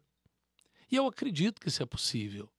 Então, eu acredito que, além da sociedade pensar nisso, ter a coragem de pensar nisso, precisamos repensar uma questão política, uma questão técnica, uma questão empresarial. Agora, nós temos que ter a coragem de assumir que nós somos mineiros. Né? E ser sul-mineiro é um compromisso que a gente tem que ter. Sim, com certeza. Com, vamos, e vo- volto a dizer, nós vamos acertar e nós vamos errar. Mas se eu perguntar para você aqui, que você é sul-mineiro, qual que é a proposta do sul de Minas? Você não vai saber me responder, Não, porque nós não temos, nós não construímos. Mas eu acredito que está na hora de a gente construir. Está na hora de a gente colocar a cara a tapa e falar, nós somos sul-mineiros. E nós temos uma ideia sul de Minas. Agora, a ideia de um homem? Não. Uhum, É a ideia de quem vive aqui, Sim. que tem essa discussão toda, né? É. O Sul de Minas é tão forte, né, cara? A gente tem um café aí, segunda bebida mais é, tom- é, que toma no mundo, né? É, exportação aí bombando. Então, cara, tem até o café, tem várias coisas, universidade. Eu vou colocar para você uma coisa que você vai rir de mim, mas que eu assustei. Quando nós começamos a internacionalização, uhum. os reitores vêm aqui, as delegações vêm aqui, o que, que eles queriam ver? Pé de café. Olha pra você ver. É. O turismo é pé de café. Aham. Aí o pessoal chega, cheira, pergunta se pode comer, né? Aquele, porque ele toma café, mas nunca viu um pé de café. Uhum. em alguns lugares que vim. Terminava de sair dali e falava assim: agora eu quero tomar um café da região. Pergunta se nós tínhamos cafeteria aqui. Não tinha. Onde que você ia achar? Vou te levar no lugar onde tem broa de fubá, onde tem café daqui, onde tem bolo, né? Tem pão de queijo, manteiga. Você não achava. Hoje, as cafeterias, que bom, né? Que bom. Que despertaram. Hoje nós temos excelentes cafeterias. Sim. Nós temos, mas olha quanto tempo que nós perdemos. Nossa. O café brasileiro, ele é visto lá fora de uma forma que depende se você pega o da Colômbia, o que, é vendido demais. Eles têm um marketing fantástico. Oh, E nós não, não trabalhamos isso. E a nossa região é uma produtora fantástica. Então, é isso. É, é a gente começar a nos ver realmente enquanto região, potência. Outra coisa, região, você me, você me perguntou. Vamos, vamos pegar a questão do turismo. Todo mundo fala. Aqui no sul de Minas nós temos turismo religioso. Temos Padre Vitor. Chico, turismo religioso. Uhum. Turismo das Legal. águas. Aqui tem Lambari, São Lourenço, uhum. turismo de água. Tem Furnas, né, que é um grande turismo. Sim. Turismo ecológico. Turismo gastronômico. Uhum. Turismo tecnológico. Turismo exótico. É verdade, você vai, o pessoal vem aqui para ir em São Tomé. É um, um Uhum. tipo de turismo totalmente diferente. E aqui, quando eu falo exótico, não é o estranho, não. Uhum. É um turismo diferente, Sim, que é daquele que você vai numa grande eh, metrópole, né? Exato. Nós temos tudo aqui. Tem o futebol, Três Corações, Tudo Pelé. aqui. Agora, por que, que isso não está como um grande projeto? A pessoa vir não visitar uma cidade, mas visitar a região sul-mineira. Aí tem, tem um projeto aqui, tem outro projeto ali. tem Mas por que, que não junta isso? Exato. Mas para isso nós vamos ter que ter realmente líderes que acreditem nisso e que possam trazer essa Uhum. discussão à baila. Né? Bacana, legal. É, professor, aí entrou a pandemia. Pegou todo mundo de surpresa, todo mundo se descabelando, tendo que se adaptar. É, eu não descabelei não, né, minha companheira? Fartou um cadinho aqui. pra descabelar. Ei, professor. Qual, qual que você, qual que foi o momento mais difícil durante a pandemia para vocês? Pra para você, Stefano, e que você enxergou no Unis, as duas opções. É, eu, eu sempre usei a seguinte metáfora, muitas vezes falando para os professores, quando eu estava falando do Unis, né? Uhum.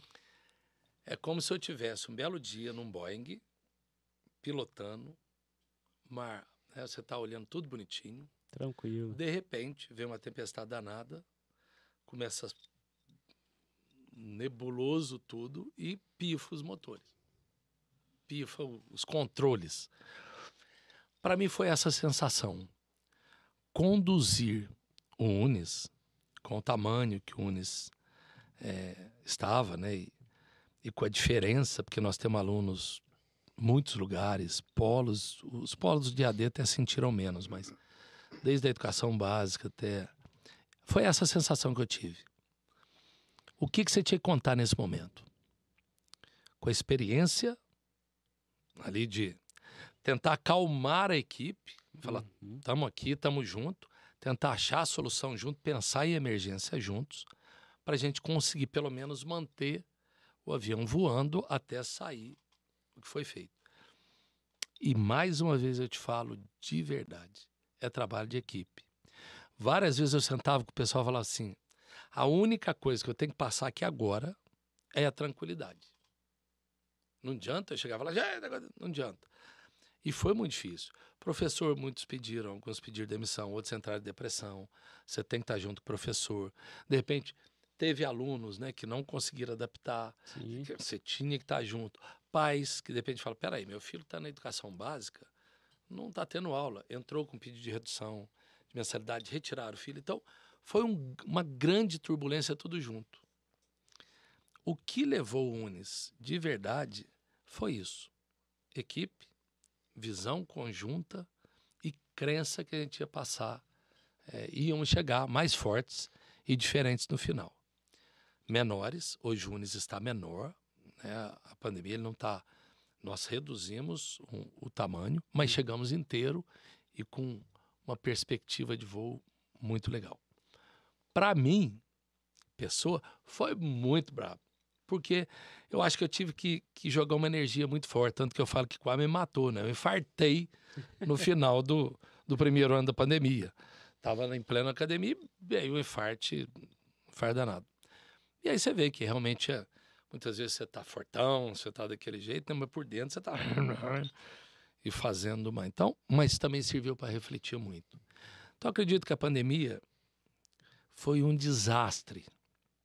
Nós perdemos muitas vidas e perdemos vidas muito importantes, como toda vida o é. Né? Infelizmente, nós tivemos insensibilidade em várias horas de lideranças nossas, né? De, ah, mas todo mundo tem que morrer, ou não sei o quê. Isso machucou muito. Então, nós, nós estamos saindo machucados, digamos assim, de uma pandemia, né? Mas o que a gente precisa agora, mais do que nunca, para reconstruir tudo, é, um, essa visão mesmo, que o mundo mudou, precisamos mudar. Não somos mais da mesma forma e temos que ser empáticos. Cada vez mais a gente tem que se colocar no lugar do outro. Né? Para saber que nem todo mundo saiu inteiro, saiu machucado, e nós vamos ter que, que recriar e vamos ter que nos abraçar mesmo e achar a luz para sair disso.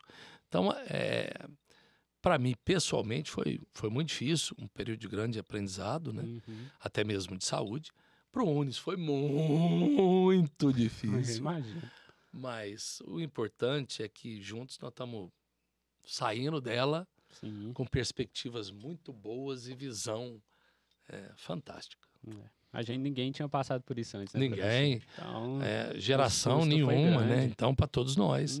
Para vocês, a, a pandemia teve um, um impacto. Para minha geração, teve outra. Para a geração dos meus pais, né? Digamos assim, porque ainda Uhum. existe Uhum. a- essa geração, Uhum. outra. Exato. Visões totalmente diferentes. Para criança, outra. Nossa, Então, não tem jeito de a gente falar que o mundo será o mesmo Exato. depois da pandemia, né? é outra coisa. É, a gente teve aqui o, o Pedrinho, o professor, né, que foi ah, falando desse abraço, né? Um Pedrinho abraço, é, Pedrinho. é fera.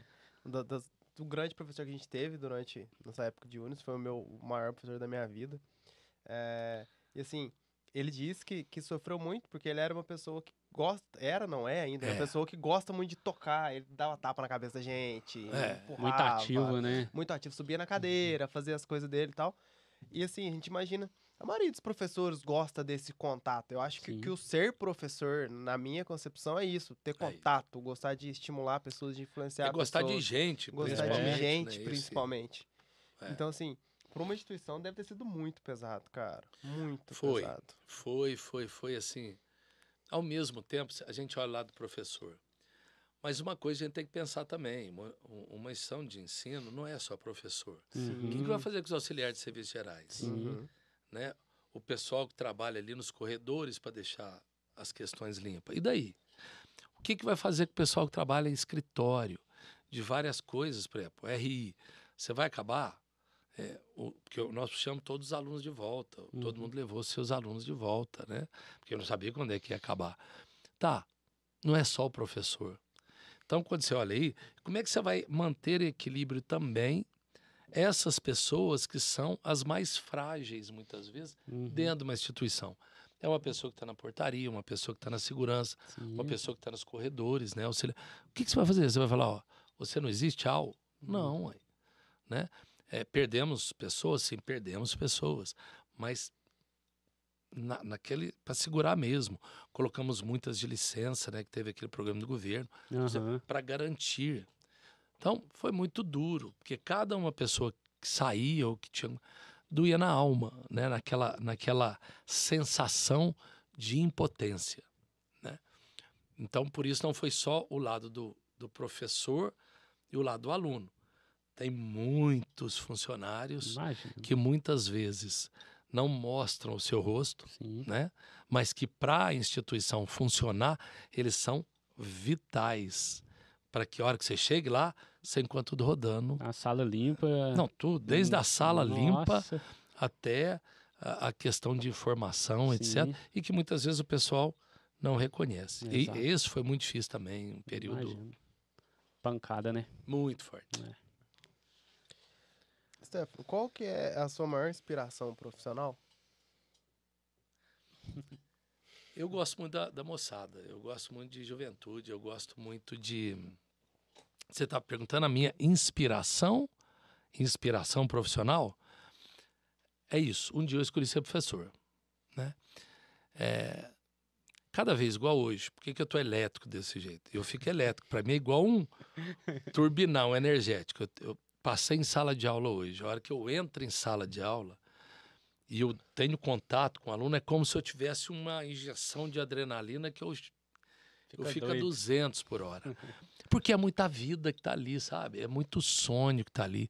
É muita expectativa de, de, pô, eu quero ser feliz e eu acho que eu fazendo esse, esse curso superior eu vou ter uma profissão para conseguir realizar isso. Isso me motiva muito, né? Eu tenho passado por crise, eu falo que eu também tenho crise, né? A gente tem. E tem uma frase, é, até do Gramsci, que me pesou muito sempre. Os indiferentes são o peso morto da história. Então, vendo um punhado de coisa acontecendo hoje, eu estou naquela angústia, eu preciso fazer alguma coisa mais, né? Eu preciso estar mais presente, eu preciso colocar minha cara mais à tapa. Então, nessa, nessa perspectiva hoje, começa a nascer alguns projetos na minha cabeça diferentes. Né? O Unis hoje está bem, está tudo indo muito tranquilo. E eu estou começando a querer colocar a cara à tapa em outras, outros cenários, outras situações, discutindo ideias, né? Sim. Mas isso é um, um, um projeto que está eu sempre falo o seguinte: todo projeto que você entra, tem que estar apaixonado por ele. Sim. Apaixone-se, mas prepare-se. E não simplesmente teoricamente. Prepare-se. Viva experiências. Sinta, toque, cheire. Tenha medo. Né? Tenha medo mesmo. Ela não é agora. Pô, mas vamos, vamos dar resposta para a vida, vamos, né?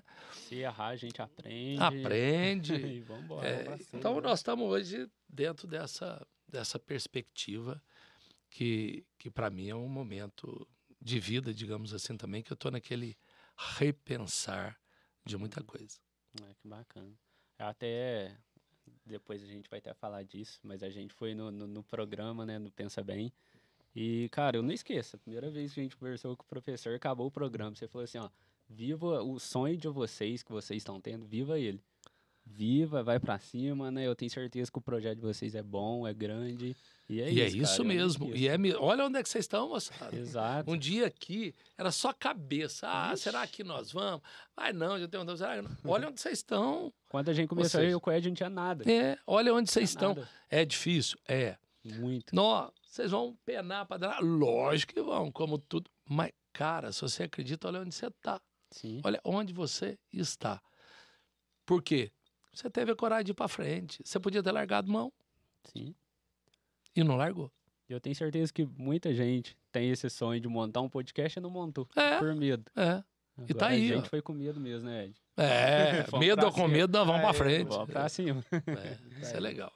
Mano, será que tem pergunta pro professor? Opa, pro- ô, gente, vai mandando pergunta aí no, no YouTube, tá? Que eu vou ficar de olho aqui pra gente fazer aqui umas perguntas pro professor. Demorou. Enquanto isso, a gente vai falar do nosso parceiro Sync Digital, pessoal. Quem segue a gente no, no Instagram aí, tá vendo a nossa, nos nossos layouts e percebendo que tá cada dia melhor. E, e a gente tem uma agência que ajuda a gente, que eles são. Eles trabalham com soluções de marketing e vendas personalizadas para a empresa. Eles fazem de- desde gestão até campanhas de tráfego, consultoria e assessoria para influenciadores e, e atletas e tudo mais. Eles assessoram a Amanda Ribas. Ah, legal, legal. Eu tive com ela agora. É. Esses dias foi muito legal. Tá animado para a próxima luta. Tá, Tá, né? Ah, animadíssimo. Ela teve, ela teve aqui com a gente também. É, animada, É, animada pra danar. Amanda E é forte. incrível. E forte. Brinca! Vai. não, tá doido. Só tem aquela vozinha dela. tá- É, é uma. É, eu falo que a Amanda é um. É é uma preciosidade que nós temos. É um Sim. exemplo para moçada, Sim. uma juventude de, né, de superação. E Eu do sul de. Minas, né, Eu Estela? sou fã, fã, fã. Eu tava, eu tava, pra você ver, cara. Eu tava numa, numa missão internacional, eu tava em, em Porto, Costa Rica. Uhum. E ela ia lutar a última luta. Eu fiquei louco pra ver aquele negócio, que não, dá, eu não conseguia pegar, o canal Combate não pegava. pegou- Cara, pra me assistir essa luta, quase infartei de novo lá. Eu falei, "Ué, não vou assistir mais não, quase infartei outra vez. A Amanda é fera. Agora, uma. Eu posso fazer uma pergunta pra vocês? Por Né? favor. Porque, ó, pra você ver, só vocês me perguntam. É, ó, e aqui a gente tava um bate-papo, né? É, vocês tiveram um sonho.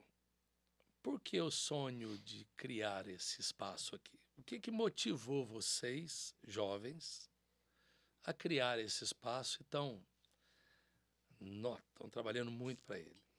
E a gente falar, perguntar para o outro sonho é legal, né? Sim. O do sonho de vocês também é realidade, está aqui. Ó, eu vou. Eu defino o meu, você define o seu. Vai ser praticamente a mesma Vai ser coisa. praticamente mas pode- parecido. Pode ir. Mas assim, além da gente ser um consumista de podcast, é, o meu maior sonho é atingir a pessoa que está assistindo do outro lado e fazer ela mudar o pensamento dela para melhor. Então, com a sua história, atingir as outras pessoas e falar assim, não, o professor conseguiu, o Ed com o Matheus está lá no sonho desse fazendo podcast, conseguiu, então eu posso, sabe? É isso que eu espero que atinja qualquer pessoa que está do outro lado. Se atingir uma pessoa ou dez, para mim tá ótimo. É, é, é bem a mesma coisa, assim. Se a gente conseguir uma pessoa vira pra gente, já até aconteceu várias vezes, graças a Deus. Graças a A Deus. pessoa mandar uma mensagem direct pra gente, ó, assistir o podcast de vocês, pessoa que a gente nunca viu na vida, que é mais interessante ainda, mais incrível. Viu um podcast de vocês, do, do, do, do professor, do Stefano, do Gazola, da Amanda, de não sei quem. E aquela frase que ele falou é muito pesada, mudou minha vida, minha maneira, expandiu minha, minha mente e tal. Eu acho que essa é o nosso, sabe, a nossa força, o que tá tem guiado a gente. Porque é muito incrível você conseguir transmitir uma, uma mensagem, a gente conseguir ter a oportunidade de falar com pessoas incríveis, cada um na sua, na sua área, que conseguiu sobressair num sul de Minas, num, num, num sul, num, sabe? Num, num, lugar onde não é uma metrópole, não é uma coisa grande, e conseguiu criar coisas grandes. Cada um do seu jeito, entendeu? Sim. Eu acho uhum. que isso que é o, o que tem movido a gente, o que vai mover.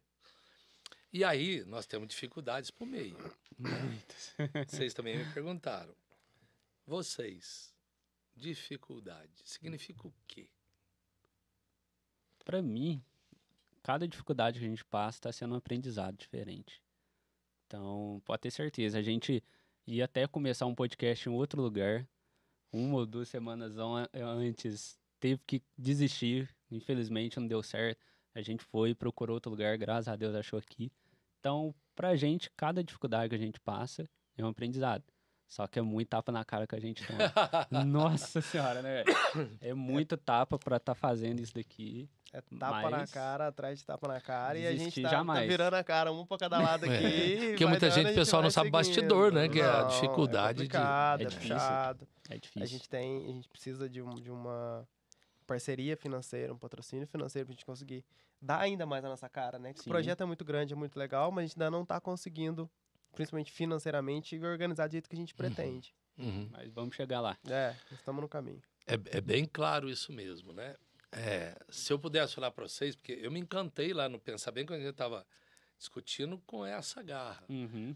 É, a hora que vier aquela questão, ah, vou dar uma parada, vou dar, tá difícil mais, é a hora que você precisa persistir. Uhum. É, é, porque você está chegando com a lá.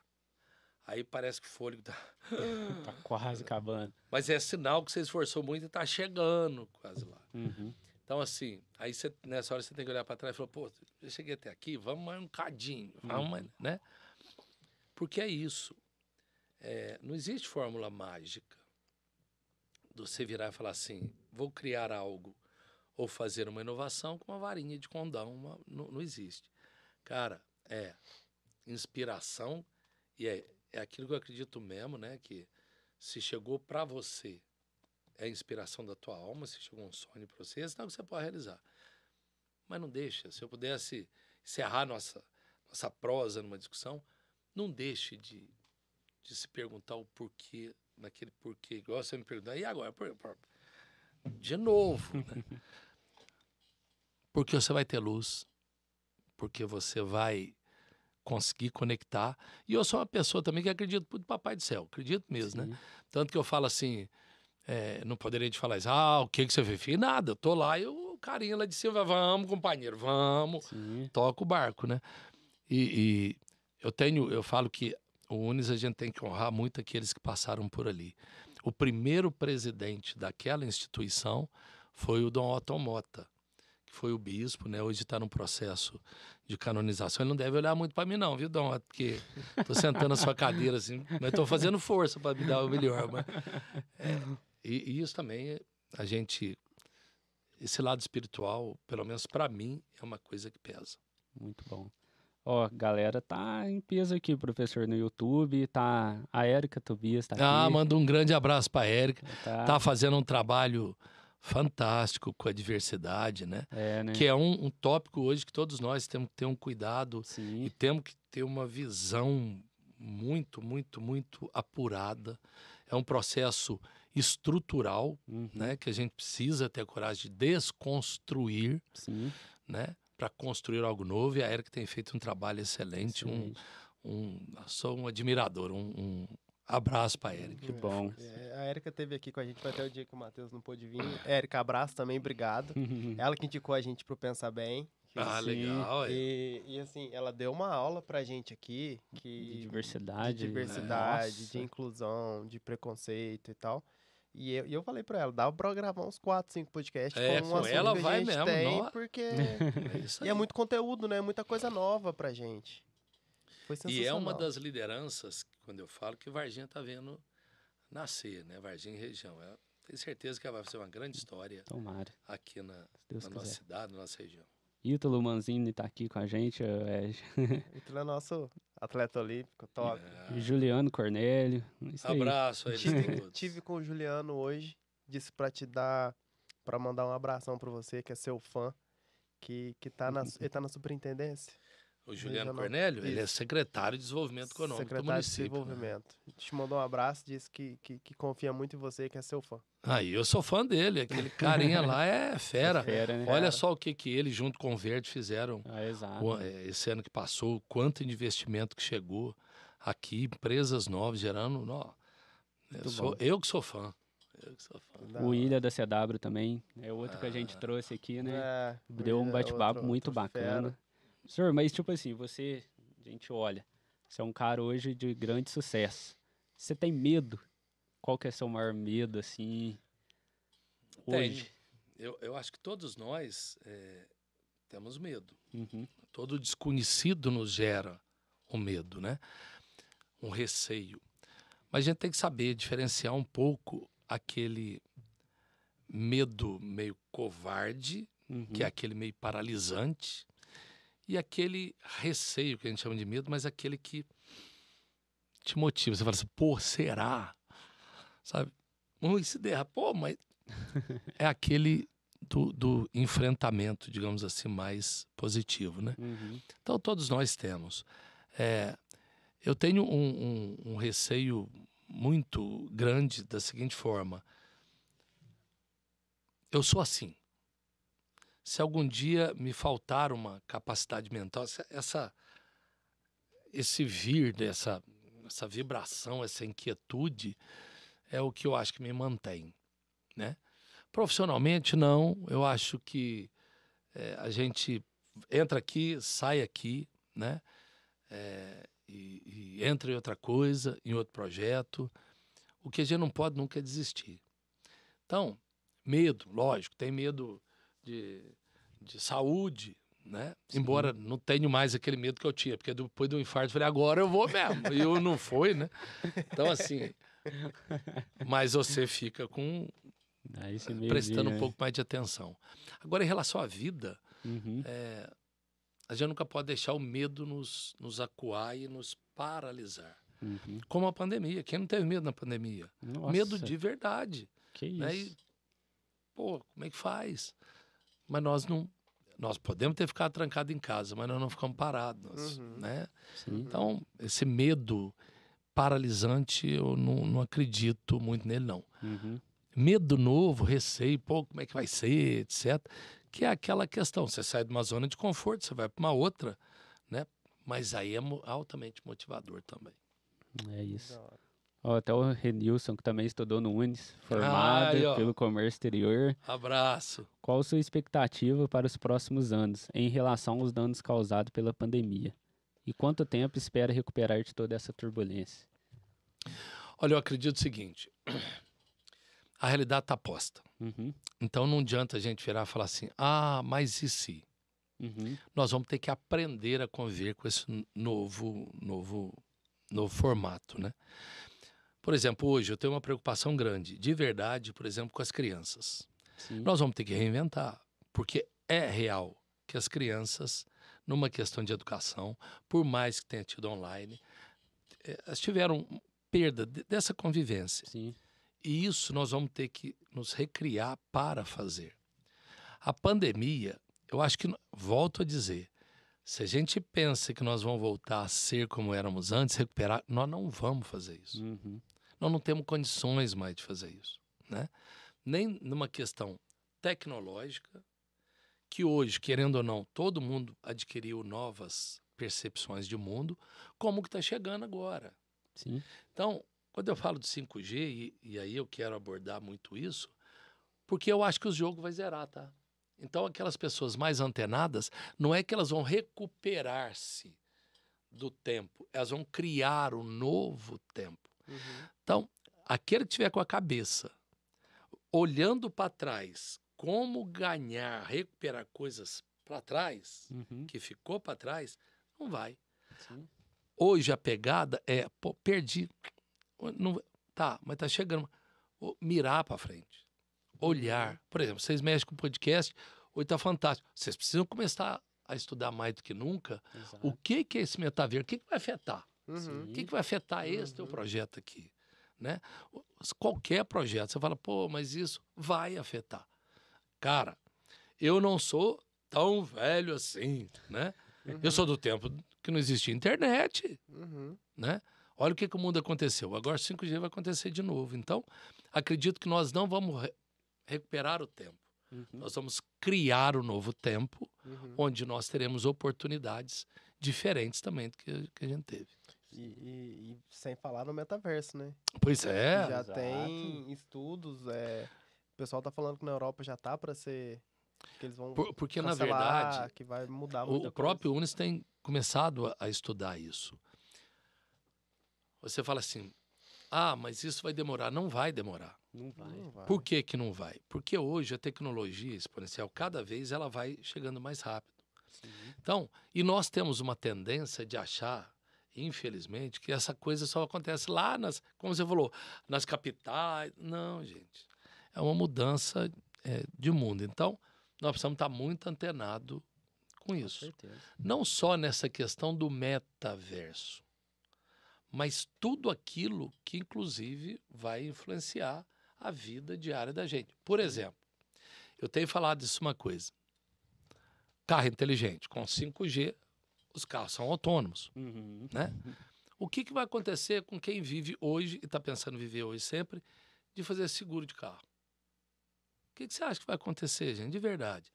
Esse carro inteligente vai ler esse carro inteligente. O erro é muito menor do que Nossa, o erro humano. Total. Acidentes tendem a cair muito. Tá aí quem vende seguro. Sim. Quem tá. Então, não é que você falou, uai, eu tô condenado. Não. Já que você sabe que vai mudar que uma realidade vai mudar, como é que você vai pensar o teu negócio ou tua realidade numa perspectiva diferente hum. dentro do processo de mudança? Você não pode esperar chegar. Exato. Porque aí, aí, aí a onda é muito braba. Aí ela vem e, e você acaba afogando nela. Mas ela ainda não chegou. Tem que antecipar, né? Ela está vindo, então a gente tem que estar muito antenado com isso. Né? Assim. Quanto, quanto tempo que, que foi que tem Unis? 22, 23? 22, faz em novembro desse ano. 22, novembro, né? 22. O que o Gasola de hoje diria pro Gasola de 22 anos atrás? Nossa, cara, que pergunta, hein? essa ferrou. Essa, eu ouvi essa, essa no podcast pegou, essa eu, semana. É, essa me pegou. O que, que o Gasola de hoje falaria pro Gasola de 22 anos atrás? É, não, não, se, não fique com tanta raiva de algumas coisas. não se indigne com tanta coisa. Né? Porque o tempo vai amadurecendo a gente. Sim, né? demais. Né? Eu era muito bravo, digamos assim. Uhum. É, talvez porque tivesse que abrir muito campo, jogar o peito muito, uhum. muito forte. Enfrentar né? muitas diversidades. Enfrentar muita porrada. Então eu falaria pro Gasola, 22, calma, velho. Peraí. Vai dar certo. Vai, né, vai com né? Não, não, se, não fica tão brabo, não fica tão irritado com os negócios, não fica tão. É, uhum. eu acho que é isso. E que o Gasola de hoje ficou mais. amadureceu mais, né? Uhum. Viu que problemas existem mesmo, que tem coisas que não adianta tentar abrir no peito e achar que pode sair dando burdoado. Não, é, isso eu falaria. Vai com. Pera aí, velho. Que bacana. Fica tão brabo, não. bacana. legal. É isso. Que legal. É, que, que você aprendeu com seus pais, a associação que você faz dos seus pais que passou para você? Eu falo o seguinte, né? São duas coisas muito diferentes, meu pai e minha mãe. Aqui, Varginha, pensa bem, vamos colocar 70 anos atrás, 70 anos. Aqui tinha o seguinte, quem morava em cima da linha de trem, uhum. né? Eu que morava debaixo da linha de trem. Então, a minha mãe, ela morava ali na Vila Barcelona. E o meu pai, o avô dele, por exemplo, era, era dono da, da. Onde é a Câmara Municipal hoje, era a casa do, do avô. Minha avó tinha nascido ali, então eram muito diferentes. E a minha mãe não tinha estudo nenhum. Ia se casar, na época até meu avô não concordava muito com o casamento, mas casaram. Eu aprendi muito com meu pai a franqueza. Meu pai era aquele cara assim, aquele italiano explosivo, muito, mas ele era muito franco. E às vezes o pessoal ou amava meu pai, ou odiava meu pai. Mas ele tinha uma franqueza muito grande. Então a gente fala, pai, isso está difícil. Ele, não, me, não mexe, não, eu via passeio. Aqui essa vida, sabe que negócio? Mas. Agora, minha mãe, eu acho que foi a que me deu uma grande lição. Porque minha mãe, ela não tinha estudo. Uhum. E eu lembro, quando eu era pequena, as coisas eram muito difíceis. Então, minha mãe, ela aprendeu a, a porque ainda tinha, quando minha mãe casou, era pequena, tinha aquele negócio do meu pai: mulher minha não trabalha, não trabalha, não trabalha mesmo. Mas era uma situação difícil. Então, minha mãe fazia bordado de lenço. Aí ela começou, escondido, como é que arrumava cabelo. Aí, com jeitinho, ela convenceu meu pai de deixar abrir um salão oh. dentro da casa. Aí, do salão, ela foi tendo uma clientela, Isso. ralou muito. Aí ela foi devagarzinho vendendo produtos, indicando aquele negócio. Aí ela aprendeu o negócio de depilação, etc. Foi para depilação. E sempre ela aprendendo. E no, de repente minha mãe, ela foi selecionada para ir para a Natura como vendedora. E foi selecionada para ser a grande regional da Natura. Quando minha mãe ela ficou doente, né? Minha mãe comandava toda, como, como coordenadora geral da Natura, a empresa Nossa. Natura, em todo o sul de Minas. Nossa. Então ela ia, dava palestra para tudo quanto é lugar, foi para o mundo afora pela Natura, Nossa. levou minha mãe assim, mulher extremamente viajada pela Natura, fazia muita reunião, liderava essa pessoa toda. Quando minha mãe faleceu, eu falei, mãe, eu, ela estava ali, né, sendo velada, nossa, você conseguiu, hein? Tá um, um verdadeiro mercado aqui, né, que é tumulto danado, né? Aí eu aprendi aquilo que eu falei para vocês aqui. Quanto mais você valoriza as suas limitações, mais limitado você fica. Uhum. Você tem limitações, supere-as. Uhum. Porque todos nós podemos. Então, isso eu tirei do meu pai. Franqueza do meu pai e a persistência da minha mãe em buscar aquilo que era inacessível. Tanto que, é, e hoje, hoje não, é, não fazendo merchan da Natura aqui, mas eu aprendi muito. Mas se eles quiserem patrocinar né? a gente, a gente ah, Legal, tá né? É, e eu aprendi muito com a Natura. Aí, Natura, ó, tô fazendo merchan aqui. Porque foi de tal forma a, a, esse negócio da minha mãe com a Natura, que quando minha mãe faleceu, ela falou, ó, ela viu que ia falecer, né? E, e, a Natura não afastou um dia nenhum, ela ficava em casa Nossa. recebendo pela até uhum. gratidão que, uhum. que teve. E minha mãe virou e falou assim: quando falecer, quando se eu vier a morrer, porque ela não acreditava, minha cinza eu quero que jogue um tanto na Natura ah. e um tanto numa roseira. A mãe faleceu. Eu falei, e agora? Como é que eu vou chegar na Natura? Falou, minha mãe quer que eu.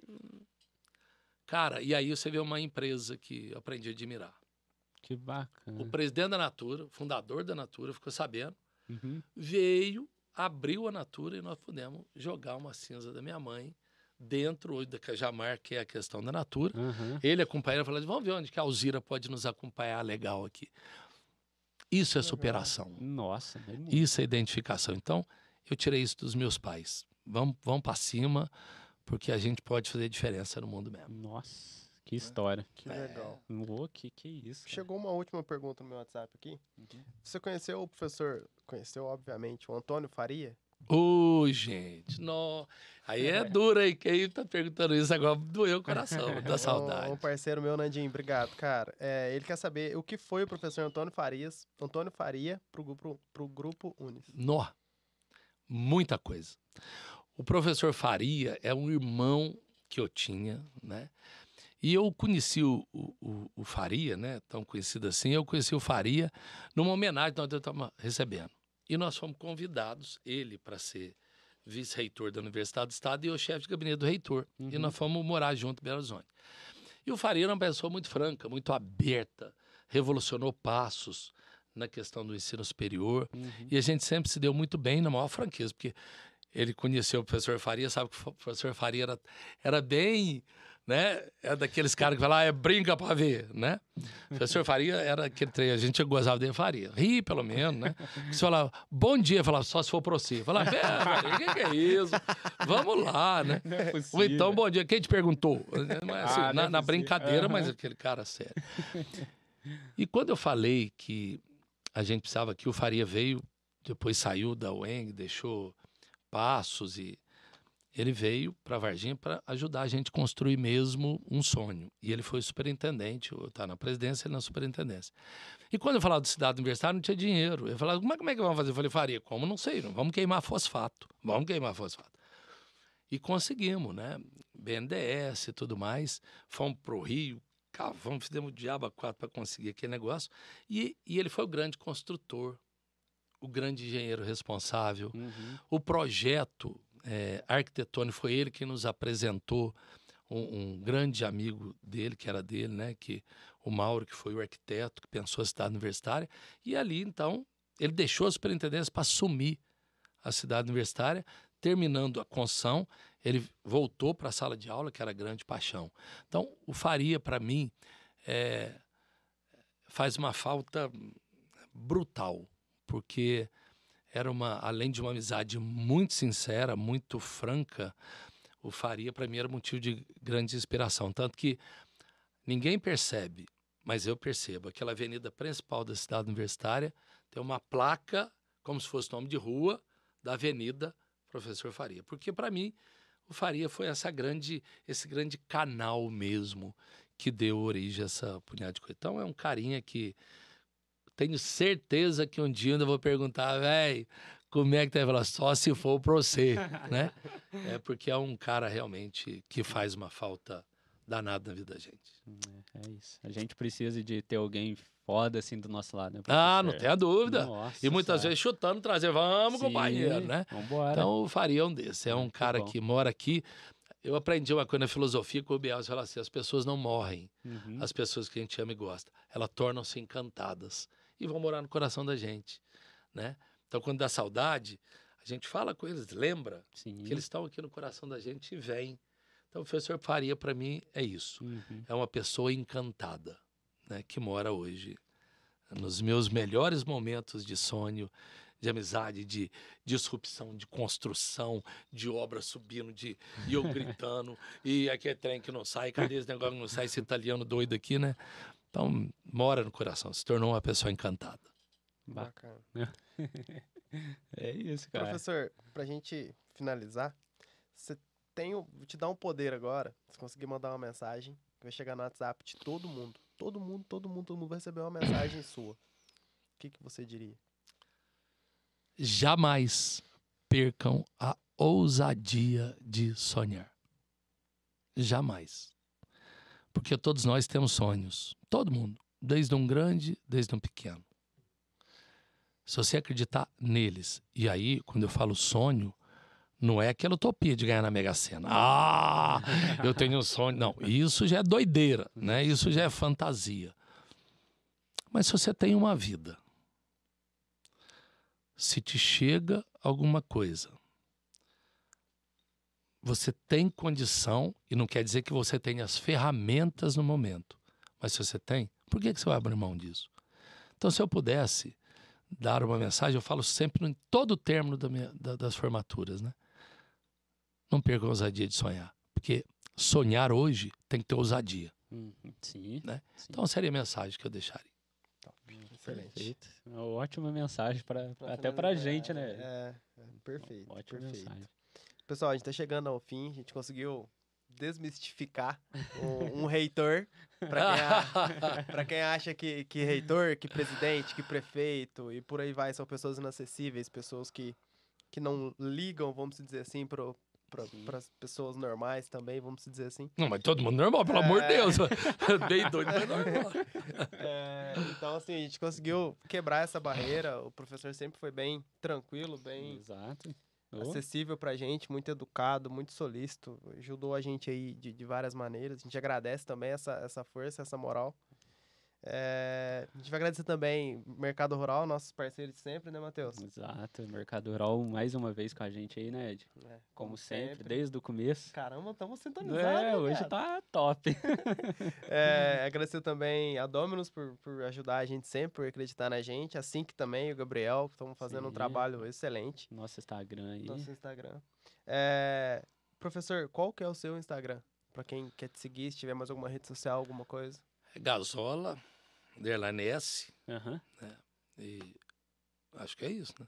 É, O, Insta- é o Instagram é Acho isso. que É isso. Tá na Agora, tela aí qualquer é, coisa tá também. aí, tá aí. Então, assim, o Instagram utilizo mais eu- a- essa comunicação, né? Uhum. Para mim, ela é, é muito importante quando a gente leva as ideias. E, gente, vamos parar com esse negócio, por favor, de achar que reitor é um bicho do outro mundo. Né? Não, né? Não, tem medo do mesmo jeito, tem pensamento do mesmo jeito, Sim. tem vontade Erra do mesmo também. jeito. Erra demais da conta. É, tenta acertar e tirar isso, né? Porque eu acho que tudo que nós não precisamos hoje, de verdade, é o tal do, do herói, do, da, daquela pessoa que, que é- tem superpoderes. pra- Ah, isso tudo não existe. Uhum. É fantasia. Título e nada é mesma coisa Uhum. a partir do momento que você tem aquela crença. Então, por favor, me ajude nisso. É, na formatura ainda falo isso, né? Nunca acreditei em títulos. Porque qual que é o título que se dá ao reitor? Vocês se lembram? Como é que se refere ao reitor? Qual que é? o- Tem o excelência, excelentíssimo. O reitor, o título é magnífico. Você já pensou se eu acreditasse nisso? Falar, Nossa senhora. Então eu não acredito em título não, viu, gente? Aí. Perfeito. Ah, é perfeito. isso daí, professor. Parabéns pelo seu jeito, humilde Ah, demais valeu, também, cara, né? valeu. Tá louco, você é fera demais. Somos isso, somos isso aí. É, pessoal, o nosso canal no YouTube, pra quem ainda não, não segue a gente, Topcast UFC, Se inscreve, dá o joinha aí. Se que, ó, inscreve, tenho certeza que foi uma aula. curte, comenta, compartilha, ativa as notificações, É né? isso. O Instagram também, Topcast que a gente posta nossos conteúdos, né, brother? Sim, é isso. O meu Instagram é ed.oliveira, underline 13. O meu é Trader Matheus Miller. Pode chamar a gente lá pra trocar uma ideia, né, precisar de alguma coisa, quiser trocar Precisar. ideia, indicar, dar feedback, xingar, É. falar que foi horrível. Pode, a gente tá totalmente Faz aberto. parte, faz parte. Faz Faz parte, a gente parte. erra, Faz a gente erra também. É. É E muito também, E né, muito. E também, É. pessoal, estamos abertos a patrocínios, né, Ed? Então, se você gostou do nosso formato, podcast, do jeito que a gente eh, quer transmitir essa ideia para vocês aí e quiser colocar algo na mesa, se você é um empresário, estamos abertos aí a conversar, né? Tamo, tamo à disposição. Exato. Show? Vamos lá? Pensa bem, Pensa bem. pensa A bem. gente participou do Pensa Bem, né? Um convite que, que, o- que vocês fizeram pra gente. um Sim, programa que fala de bacana. inovação, que fala de, de, de tecnologia, dessas coisas, né? Um podcast, os podcasts são uma coisa que estão em alta hoje. É, O programa vai ao ar ao sábado, né? É, Sábado. 10 horas da manhã. isso, na Alterosa. Na Na TV Alterosa. A gente vai estar lá. Vai, vai disponibilizar lá, a gente apareceu. E foi Aí fui eu que judiei, tá, gente? Porque aí eu que perguntei. É Ah, verdade. isso, isso. Aí inverteu um pouco os papéis, né? E foi um bate-papo bem legal. A gente tava com o Petrim do, do Petrim Podcast também, um cara sensacional, tá Sim. fazendo um trabalho legal aí na, na cidade também. É, vai ao ar sábado na TV Alterosa às 10 horas da manhã. E E o link e vai ficar no YouTube No também YouTube salvo, do- né? É. No Depois YouTube ele é vai- o completo. É, porque na Alterosa ele é editado porque é, um- é pouco tempo, né? São Aham. 15 minutos. Agora no, no YouTube do Unis está lá o tempo todo. e- Completo. lá. completo. E, e, ó, deram show, tá? Aqui eles já dão show, mas lá, assim, a- pra mim foi uma aula, assim, percam ou não, tá muito bom. Obrigado. Pessoal, obrigado mais uma vez pela, pela parceria, pelo, pelo tempo de vocês. A gente espera ter conseguido agregar um pouco, né? É isso, é o que a gente mais quer. É, Agregar aí. na vida de vocês aí. Pessoal, boa noite. Obrigado. Quinta-feira que vem. Valeu. firme. Tchau, tchau. Tchau, tchau.